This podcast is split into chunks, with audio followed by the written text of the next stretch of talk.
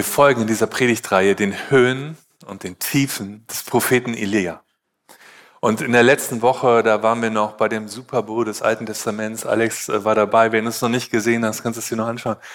Elia, ein Mann mit Gott, kompromisslos, äh, souverän und auch erfolgreich. Und heute folgen wir ihm in die Wüste. Wir sind an verschiedenen Orten seines Lebens in dieser Predigtreihe und heute sind wir in der Wüste. Und erinnern wir uns nicht genau daran, da waren wir doch schon mal am Anfang des Jahres, bei der Jahreslosung in der Wüste. War da nicht Hagar? Also offensichtlich begegnet Gott seinen Leuten in der Wüste. Und Elia treffen wir da heute so an, wie wir uns manchmal auch kennen. Müde und mutlos. Wie begegnet Gott müden und mutlosen Nachfolgern. Wir schauen in 1. Könige 19. Ich lese ab Vers 1. Ahab berichtete Isabel alles, was Elia getan und dass er alle Propheten Baals umgebracht hatte. Da schickte Isabel einen Boten zu Elia und ließ ihm sagen, die Götter sollen mich strafen, wenn ich dich morgen um diese Zeit nicht ebenso umbringen werde, wie du meine Propheten umgebracht hast. Da packte Elia die Angst und er floh, um sein Leben zu retten. In Beersheba an der Südgrenze von Juda ließ er seinen Diener zurück und wanderte allein weiter einen Tag lang nach Süden in die Steppe hinein. Dann setzte er sich unter einen Ginsterstrauch und wünschte den Tod herbei. Herr, ich kann nicht mehr. Lass mich sterben. Ich bin nicht besser als meine Vorfahren. Dann legte er sich unter den Ginsterstrauch und schlief ein. Aber ein Engel kam, weckte ihn und sagte, steh auf und iss. Als Elia sich umschaute, entdeckte er hinter seinem Kopf ein frisches Fladenbrot und einen Krug mit Wasser. Er aß und trank und legte sich wieder schlafen. Aber der Engel des Herrn weckte ihn noch einmal und sagte, steh auf und iss. Du hast einen weiten Weg vor dir. Elia stand auf, aß und trank und machte sich auf den Weg. Er war so gestärkt, dass er 40 Tage und Nächte ununterbrochen wanderte, bis er zum Berg Gottes, dem Horeb, kam. Elia in der Wüste. Elia unter dem Ginsterstrauch. Wir haben euch einen Ginsterstrauch mitgebracht hier vorne. Also in der Region, wo Elia da in der Wüste war, können die bis zu zwei Meter hoch werden. Der vom Hornbach ist noch nicht so weit. Aber ihr könnt euch vorstellen, also wir sind in der Wüste. Und Elia liegt da unter dem Ginster und sagt, Herr, ich kann nicht mehr. Lass mich sterben. Ich bin nicht besser als meine Väter. Die Kraftreserven total ausgeschöpft. Um ganz bei Elia anzukommen, müssen wir zunächst eine Deutung ausschließen. Mein Freund hat eine Katze. Und die Familie meines Freundes gibt den Katzen immer Namen, die so ein bisschen zum Charakter der Katze passen. Und diese Katze heißt Dusk. Das heißt so viel wie Dämmerung. Das ist eine ganz niedliche Katze, aber wenn sie den Raum betritt, dann kommt immer so etwas von Dämmerung mit in den Raum. So eine Niedergeschlagenheit, etwas Melancholisches, Trauriges. Er hat mir Sprachnachrichten geschickt, äh, wo er die Katze aufgenommen hat, die erspare ich euch. Aber das ist so, wenn, wenn sie mit im Raum ist, ist das wirklich, das ist ein bisschen bedrückend. Mein Freund sagt, das Wort Katzenjammer, hätte er vorher gar nicht gekannt, aber das wäre jetzt sozusagen ganz wichtig für ihn sozusagen. Und ähm, Dusk ist sozusagen personifizierte Katzenjammer, irgendwie Jammer in Gestalt. Und wir müssen ganz klar haben für diese Predigt, Elia ist nicht Dusk. Wir kennen Elia auch ganz anders. Es ist nicht irgendeine melancholische Stimmung unter diesem Ginsterstrauch, die auch gleich wieder weg sein kann, wie man so Stimmungen hat und wie sie kommen und wie sie gehen. Wir müssen klar haben, unter dem Ginster in der Wüste, das ist eine ziemlich ernste Situation. Solche Erschöpfungszustände sind ernst zu nehmen. Das Wort Burnout ist ein relativ modernes Wort für eine Sache, die es aber schon auch länger gibt. Wir müssen da ankommen bei Elia, weil das wirklich nicht nur eine Stimmung ist. Ein anderer Freund von mir hat mir erzählt, der hat einen Burnout durchlebt Und ich kannte ihn und kenne ihn als einen liebevollen, gewissenhaften Familienvater, der erfolgreich ist im Beruf. Aber irgendwann in seinem Leben kam er durch äußere und auch innere Ursachen in einen Burnout. Und das Bild, das sich mir irgendwie eingeprägt hat, ist, dass er mir erzählt hat, Christian, ich bin an manchen Tagen auf einen Parkplatz gefahren, habe da angehalten, stundenlang da gestanden und ich konnte einfach nicht mehr weiter. Und nach Stunden hatte ich dann Kraft, irgendwie wieder weiterzufahren. Stundenlang auf dem Parkplatz.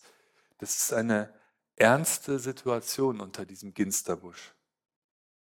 Meistens sind es äußere und innere Faktoren, die zusammenkommen und uns erschöpfen. Und die äußeren, die sind leichter zu identifizieren als die inneren. Bei Elia war es doch gerade noch so gewesen, dass der lebendige Gott sich auf dem Kamel als Sieger erwiesen hatte, aber dann, im nächsten Moment, ist diese Isabel immer noch da. Und wieder schickt sie Elia eine Todesdrohung. Und vielleicht kennst du das, dass du die ganze Zeit durchhalten kannst, auf einen Termin hin. Eine große Aufgabe.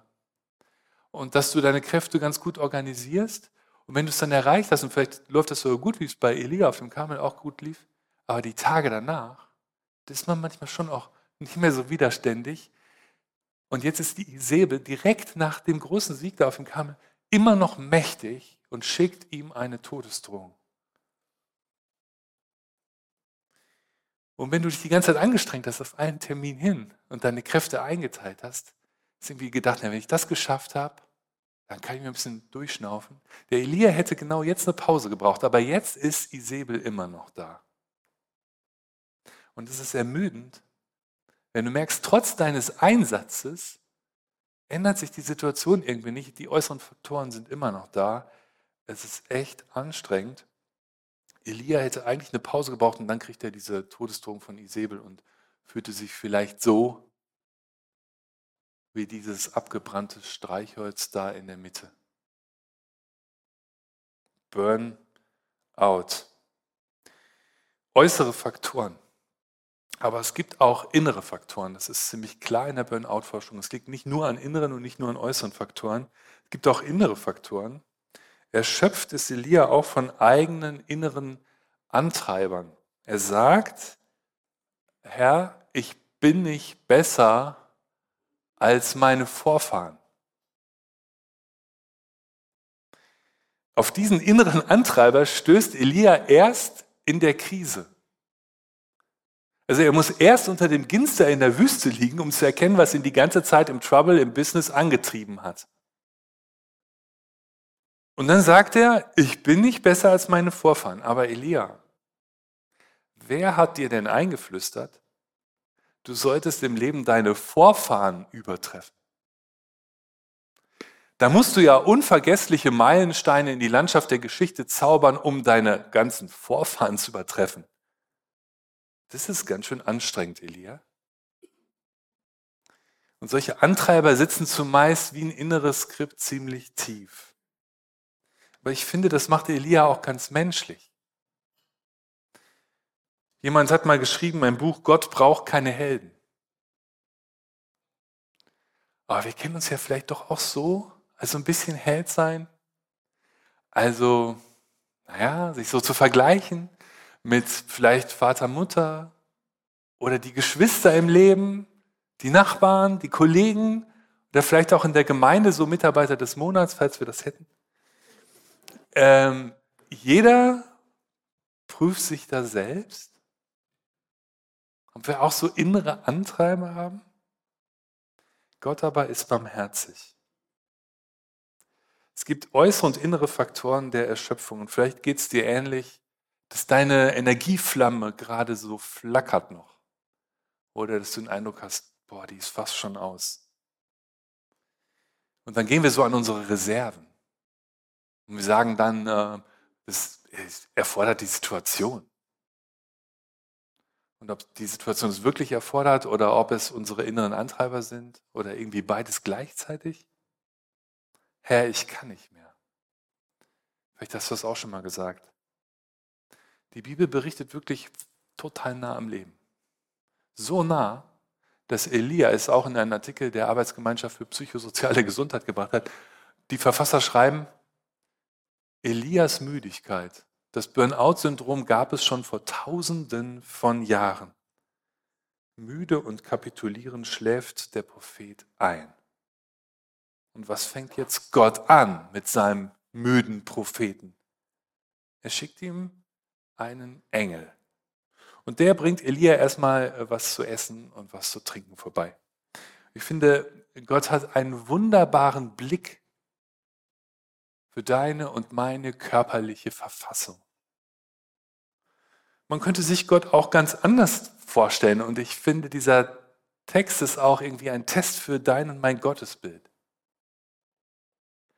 Gerade in dieser Situation könnte man sich Gott doch auch irgendwie gut mit Stoppo und spitzen Bleistift vorstellen, der unseren Einsatz notiert. So ein Einsatz für andere Menschen, wie viel kann er da aufschreiben? Unseren Einsatz für die Gemeinde, was kann er da notieren? So Gott als Trainer, der ständig unseren Einsatz fordert. Schließlich ist die Ernte ja groß und die Arbeiter sind wenige. Man rutscht schnell in so ein Gottesbild, wo sich Gott in einer Reihe neben den Antreibern unseres Lebens befindet. Aber dieser Text macht wunderbar deutlich, dass Gott kein Antreiber ist. Er hat hier einen müden und erschöpften Propheten vor sich, der sich nicht an seinem Arbeitsplatz befindet, sondern irgendwo in der Wüste liegt. Und was unternimmt Gott? Er lässt ihn erstmal schlafen. Schon Thomas von Aquin, ein Theologe aus dem Mittelalter, nannte den Schlaf das große Trostmittel gegen die Traurigkeit. Er lässt ihn erstmal schlafen. Ich finde, Gott hat den Schlaf erfunden. Mein alttestamentlicher Dozent wollte mir mal erzählen, Gott schläft nie. Ich weiß auch, was er damit meinte. Aber ich habe gesagt, naja, aber Jesus im Sturm hat er schon geschlafen. Ich weiß nicht, ob Gott so, also müssen wir gucken, wo wir Gott da einordnen. Ähm, Gott lässt ihn erstmal schlafen. Und dann weckt er seinen Propheten, um ihn zu stärken. Ein Engel bringt ihm Pausenbrot vorbei und was zu trinken. Kann gut sein, dass Elia in seinem stressigen Prophetenberuf vielleicht manchmal vergessen hat zu essen. Vielleicht kennst du es auch so im Eifer des Tagesgeschäfts, denkst du, hey, habe ich heute schon was gegessen oder war das gestern? Gott findet, so geht das nicht. Der Junge muss erst noch was essen. Und am besten würde sich die Fürsorge Gottes uns jetzt einprägen, wenn wir so live dabei wären. Wenn wir jetzt in Echtzeit sehen würden, damals gab es noch kein YouTube, aber wir können uns das vorstellen, so in Echtzeit in der Wüste mit dabei, wie Elia da unter seinem Ginster liegt und ganz langsam sich so aus der Liegeposition in die Sitzposition so hoch arbeitet und dann so anfängt, dieses Fladenbrot zu essen und ein bisschen Wasser zu trinken und dann wieder einschläft. Man muss, das ist ein langsamer Text. Jetzt schläft er schon wieder. Müsste jetzt nicht langsam wieder an den Berg arbeiten? Ich meine, da türmt sich doch inzwischen das ein oder andere auf. Hat Gott bei all dem, was in seinem Reich zu tun ist, wirklich so viel Zeit für diesen müden Mitarbeiter? Er hat. Er lässt ihn schlafen. Ein zweites Mal. Und auch das müssen wir uns in Echtzeit vorstellen, so wie er ruhig atmet, der Brustkorb hebt sich und senkt sich und die Zeit vergeht. Er dreht sich nach einer Viertelstunde mal auf die andere Seite und zwischen ihm und Gott passiert nichts anderes, als dass Gott ihn in Ruhe schlafen lässt. Und dann nach einer Zeit, dann weckt er ihn wieder und schickt wieder den Engel. Steh auf, Elia, iss und trink, denn du hast einen weiten Weg vor dir. Aha, jetzt wissen wir, der weite Weg, das wird jetzt bestimmt der Weg zurück an die Arbeit, der weite Weg zurück, die sich da irgendwo aufgetürmt hat, aber Gott hat schon wieder was anderes im Sinn. Gott schickt Elia nach der Stärkung nicht an einen Berg Arbeit, sondern an den Berg Gottes, an den Horeb. Er soll zum Berg Gottes laufen.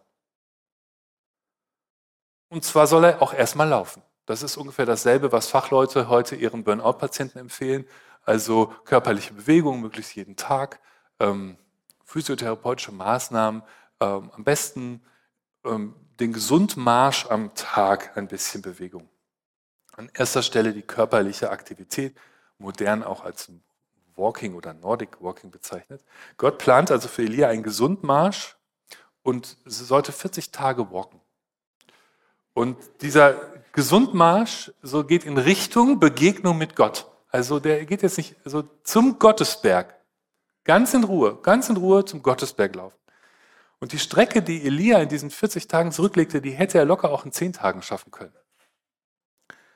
Also er lief einigermaßen ruhig. Ich habe ausgerechnet, das sind etwa acht Kilometer am Tag gewesen, die er gelaufen ist. Das ähm, fand ich ganz witzig, ist etwa die Entfernung der Badischen Meile, oder? Also er hat so pro Tag und Nacht so eine Badische Meile, da brauchst du jetzt nicht rennen. Ne? Elia ganz in Ruhe läuft 40 Tage und zwar in seinem Tempo jetzt. Er läuft jetzt in seinem Tempo. Vielleicht wären seine Vorfahren schneller gelaufen. Aber Elia läuft jetzt sein Tempo. Ich finde es übrigens gar nicht so einfach, langsam zu laufen. Besonders dann nicht, wenn ich überholt werde. Ich weiß nicht, wie dir das geht, dann kommen mir so ganz komische Gedanken. Ja? Also gerade beim Fahrradfahren, so du fährst so und denkst an nichts, dann wirst du überholt. Und plötzlich denke ich so, oh, Christian, lässt du dich jetzt einfach so überholen? Ja? Und dann versuche ich also ich trete dann fest an die Pedale auf und freue mich wie so ein kleiner Junge, wenn ich an der nächsten Ampel wieder vorne bin. Also natürlich auch ein bisschen außer Atem, ja. Also ich sage euch jetzt nicht meine Fahrradwege, wo ihr dann so, also ich, dann bin ich aber auch ein bisschen außer Atem. Also so viel zu inneren Antreibern. Es ist, für, ist gar nicht so einfach, langsam zu laufen. Kannst du langsam laufen? Ich meine das jetzt tatsächlich auch im übertragenen Sinn auf dein Lebenstempo bezogen. Elia läuft seine badische Meile, 40 Tage und Nächte, und mag sein, die Vorfahren wären schneller gewesen, aber jetzt läuft Elia nicht schneller, als er kann. Vielleicht geht es dir auch so, du bist in deinem Lebenstempo unterwegs, im Moment, wo du sagst, boah, vor 10, 20, 30 Jahren wäre ich viel schneller gewesen. Gott hat damit keinen Stress. Und Elia hat jetzt damit auch keinen Stress mehr. Er läuft sein Tempo zum Berg Gottes. Tag für Tag war er sein Leben lang für andere da. Und jetzt hat er Schritt für Schritt Zeit mit sich selbst und mit Gott. Und dann kommt er nicht an am Berg der Arbeit, sondern am Berg Gottes. Und was da passiert, das schauen wir uns jetzt an. Dort ging Elia in die Höhle hinein und wollte sich daran schlafen legen. Da hört er plötzlich die Stimme des Herrn. Elia, was willst du hier? Elia antwortete, Herr, ich habe mich leidenschaftlich für dich, den Gott Israels und der ganzen Welt eingesetzt. Denn die Leute von Israel haben den Bund gebrochen, den du mit ihnen geschlossen hast. Sie haben deine Altäre niedergerissen und deine Propheten umgebracht. Ich bin allein übrig geblieben und nun wollen sie auch mich noch töten.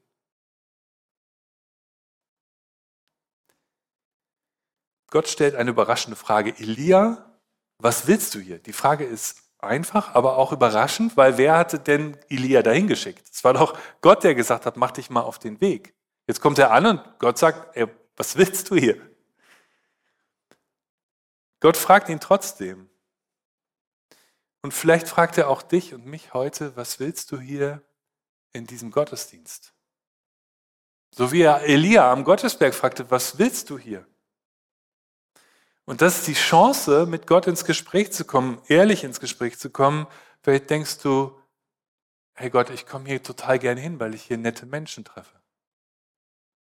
Oder du sagst, oh Gott, ich mache das schon eigentlich immer so sonntags, das gehört irgendwie mit dazu. Oder du sagst, Gott, ich bin doch genau wegen dir hier. Ich wünsche mir, dir zu begegnen. Gott stellt eine einfache Frage und Elia erzählt, und erzählt Gott, wie es ihm geht und sagt, ich fühle mich allein und ich habe Angst um mein Leben. Dieses Detail der Geschichte, diese Frage Gottes, die wird oft nicht so besonders beachtet, weil es nicht so spektakulär ist, aber ich finde diese Frage so genial, dass Gott am Gottesberg fragt, was Elia da will. Und dass er auch uns im Gottesdienst fragt, warum sind wir heute Morgen hier?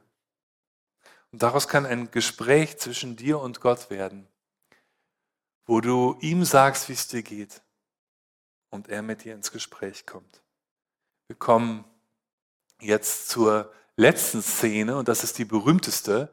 Und der Herr sagt, komm aus der Höhle, tritt auf den Berg vor mich, ich werde an dir vorübergehen.